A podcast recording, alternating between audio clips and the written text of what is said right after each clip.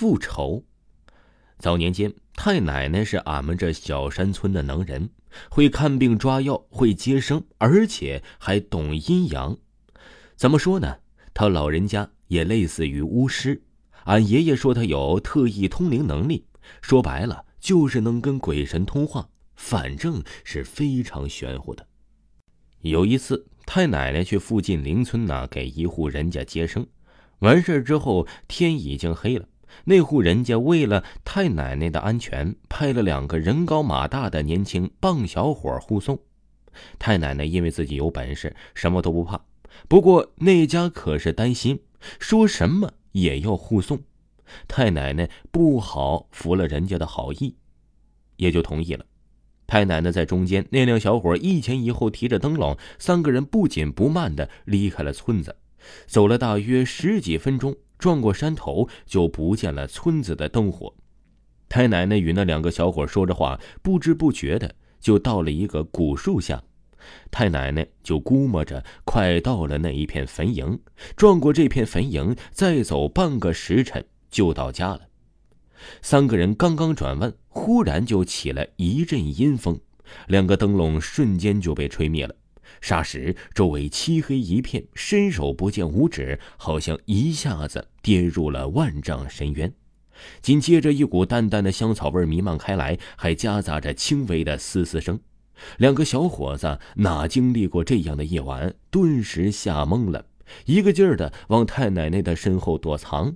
太奶奶是见过大世面的人，何况不怕鬼魂神灵？她知道这是附近有鬼魂出没。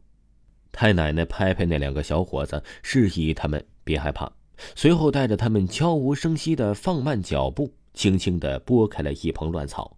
看见对面不远处的坟茔那儿有一个狐狸模样的女鬼，把玩着用草编织的火球，忽上忽下，是忽左忽右，玩得不亦乐乎。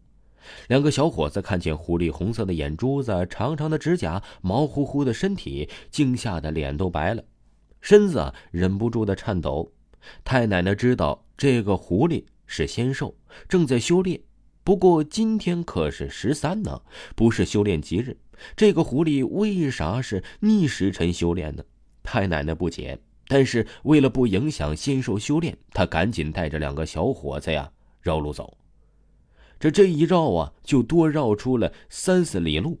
走着走着，竟然走不出去了。三个人莫名其妙的背后冷飕飕的，手不知不觉的向前一摸，竟然摸到了墙。那面墙还有淡淡的腥味儿。太奶奶明白了，这是遇上了鬼打墙。这个时候啊，天黑的像一团深墨，根本就分辨不出来方向来。按理说呀，这鬼打墙只有一个人走夜路的时候才会遇上。今天他们是三个人，阳气十足，不应该遇上。太奶奶觉得邪门仙兽不该逆时修炼，阳气足更不该遇上鬼打墙。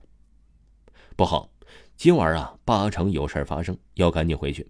太奶奶想到这里，心里咯噔一下，她赶紧扯了几把青草，摸黑挽成圆团模样，弄了三个，大家都扣在了头上。之后口中念着咒语，又拿着长烟袋锅呀，上上下下的抡了几圈之后，这才走出鬼打墙。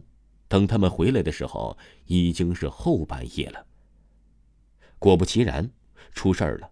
村西头的二柱子被毒蛇咬伤了左手，等不及太奶奶回来，就把手砍了。